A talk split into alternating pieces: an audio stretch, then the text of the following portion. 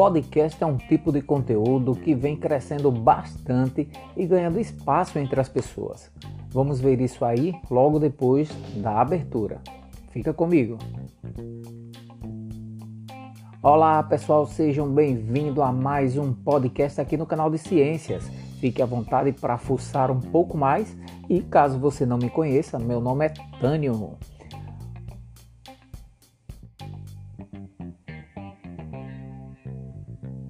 No podcast de hoje, vamos falar sobre as ações para economizar energia elétrica. Olá, turminha, vocês sabem por que dependemos da energia elétrica? Porque é dela que precisamos para os estudos, para realizar as tarefas domésticas e o lazer e para desenvolver diversas atividades profissionais. No entanto, existem, pessoal, milhões de pessoas no mundo que não têm acesso à energia elétrica. Vocês sabiam disso? Pois é, em geral, são populações mais carentes que moram em locais sem infraestrutura. É função dos órgãos públicos garantir esse acesso.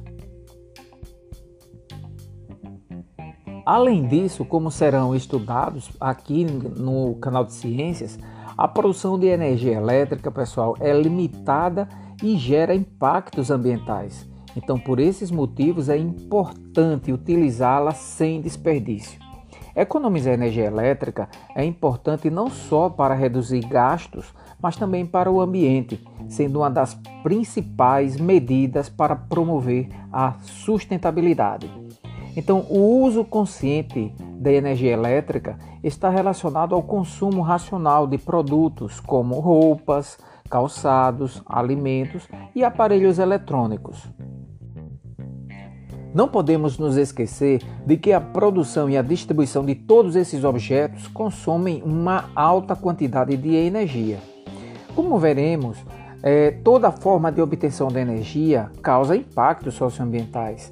Então, nós vamos ver que algumas medidas podem ser adotadas nas residências, nas empresas e nas escolas, por exemplo, para reduzir alguns dos impactos negativos. Manter a chave, por exemplo, do chuveiro elétrico na posição verão representa uma economia de energia de cerca de 30% em relação à posição inverno. Vocês sabiam disso? Pois é, além disso, é recomendável manter o fluxo de água do chuveiro fechado enquanto se ensaboa e não demorar muito no banho.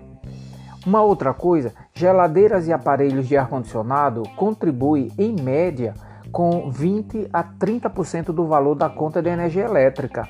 Pois é, esses aparelhos ligam e desligam seus motores e só consomem energia quando o motor está funcionando.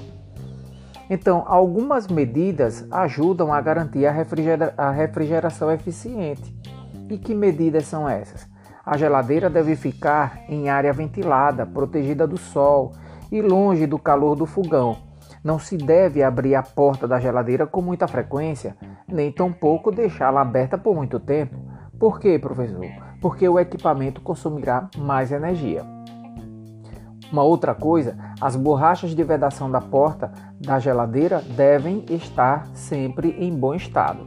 Isso ajuda a economizar energia. Em residências e escritórios, a regulagem da temperatura do ar-condicionado não deve ser muito baixa para evitar consumo excessivo de energia. E quando esse aparelho estiver em uso, as janelas e portas precisam ficar bem fechadas para facilitar a refrigeração do ambiente interno.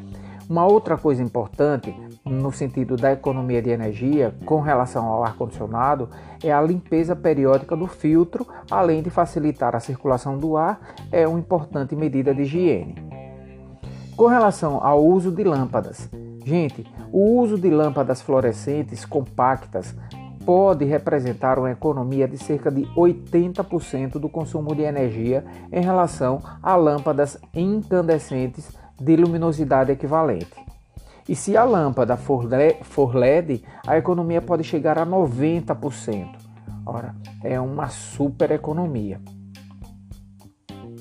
importante também manter a luz apagada em espaços desocupados.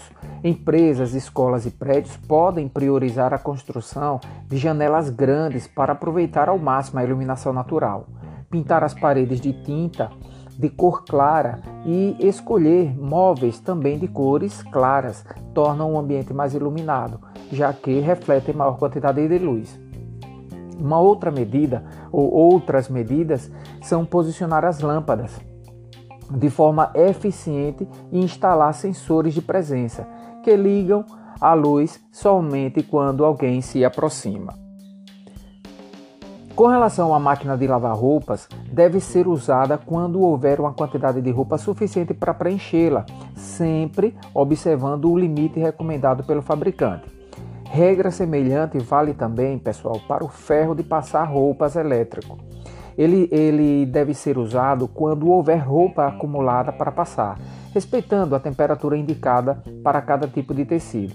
Então, tanto o ferro quanto a máquina de lavar devem ser usadas fora dos horários de maior consumo de energia nas cidades, que fica ali entre 18 horas e 21 horas. Aparelhos que não estejam sendo usados, como televisão, rádio, computador, devem ser desligados. Além disso, não se deve dormir com esses equipamentos ligados.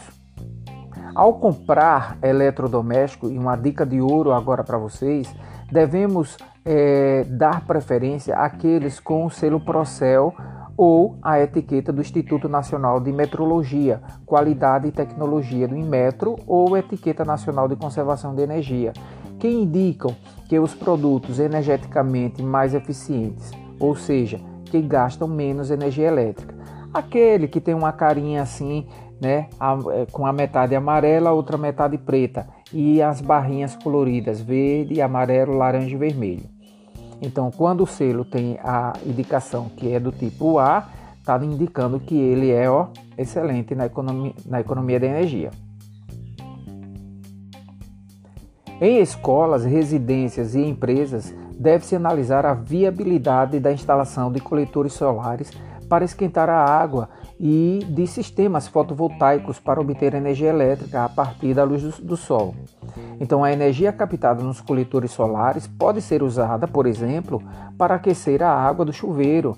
Apesar do alto custo de instalação desses coletores, ainda, ainda hoje é um pouco alto, existem linhas de financiamento e a vida útil dos equipamentos é longa, cerca de 20 anos. Então, com a economia proporcionada na conta de energia elétrica, o custo pode ser coberto nos primeiros anos de uso. Então é isso, gente. A dica de ouro devemos usar de forma racional a energia elétrica.